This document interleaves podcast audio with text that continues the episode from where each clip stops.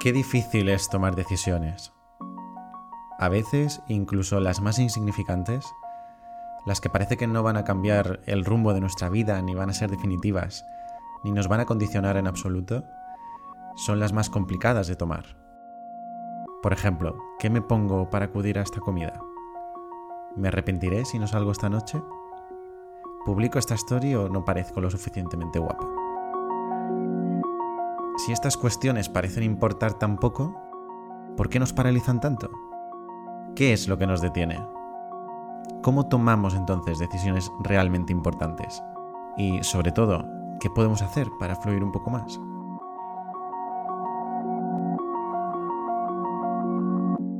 Hola, soy Dani.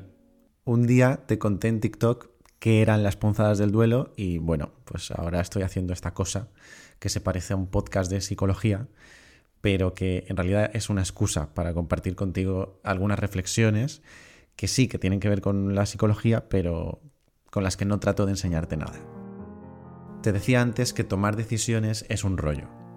De hecho, la mayoría de nosotros preferiríamos huir de tener que hacerlo en muchas ocasiones, en casi todas. Pero si lo piensas, estamos tomando decisiones todo el rato, a cada segundo. Por ejemplo, cada palabra que te estoy diciendo ahora mismo ha sido una decisión tomada. De hecho, me atrevería a decir que en cada una de esas decisiones ha habido otras muchas, como por ejemplo hacer una pausa después de una coma o meter un poquito de aire en las frases, para que parezca que te estoy diciendo algo muy profundo. No es que hayan sido decisiones fáciles, sino que están más o menos automatizadas, porque si nos tomáramos un largo tiempo para decidir qué palabra vamos a decir a continuación, entonces la comunicación sería imposible. Aunque igual meteríamos menos la pata también. Te podría hablar de algunas áreas del cerebro implicadas en la toma de decisiones, como la corteza prefrontal, la amígdala, el hipotálamo, pero es mucho más interesante contarte para qué sirven estas áreas. Muy resumidamente, su trabajo de manera conjunta nos permite evaluar los riesgos de nuestras decisiones y regular nuestras emociones. Porque sí, nuestras emociones tienen un papel fundamental a la hora de tomar una decisión. No elegimos los mismos caminos cuando estamos súper contentos que cuando estamos estresados o cagados de miedo o enamorados o deprimidos. Lo guay de todo esto es tomar conciencia de que nuestro cerebro está preparadísimo para tomar decisiones. De hecho, en parte, está diseñado para eso. Y esta es ya una razón súper importante para no tener miedo de hacerlo. Es como si te propusiera hacer mm, distintos ejercicios de respiración. Algunos te costarán más que otros, unos te relajarán, otros te activarán, pero nunca me dirías algo así como que eres una persona a la que le cuesta mucho respirar, ¿no? Pues con las decisiones trata de tener presente esto mismo. Las estás tomando todo el tiempo, igual que respiras. Pero como te he dicho, esto no quiere decir que sea fácil. Diría incluso que a veces resulta todo un desafío hacerlo. Y lo es por distintos motivos, aunque todos los que te pueda enumerar, o casi todos, tienen que ver con una sola cosa, nuestra mala relación con la incertidumbre y con la falta de control.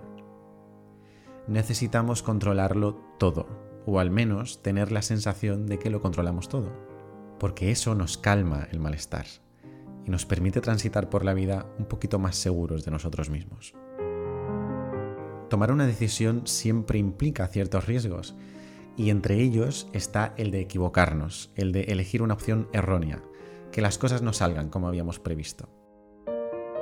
La trampa en la que caemos habitualmente es creer que recopilando la suficiente información, atando cada fleco que pueda quedar suelto, lo imprevisible es menos probable. Spoiler, no tiene por qué ser así. ¿Cuántas veces has pasado horas tratando de elegir un buen contenido en Netflix para acabar viendo TikTok? Por eso, si tuviera que darte un consejo para entrenar tu capacidad de tomar decisiones, lo primero que te diría es que vayas asumiendo que la mayoría de las veces tenemos que tomar decisiones a ciegas. Ni siquiera las opciones más atractivas nos garantizan nada. Por eso una opción sin garantías también es una opción válida.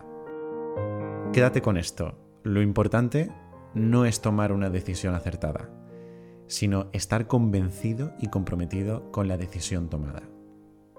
Estar convencido de una decisión implica estar seguro de querer tomarla, estar cómodo con la idea de hacerlo y tener el arrojo suficiente para llevarla a cabo. Estar comprometido, en cambio, consiste en asumir sus posibles consecuencias e ir con ello hasta el final. Pero si quieres escuchar algo más práctico, te animaría a que establezcas un límite de tiempo para tomar las decisiones que más te están costando asumir.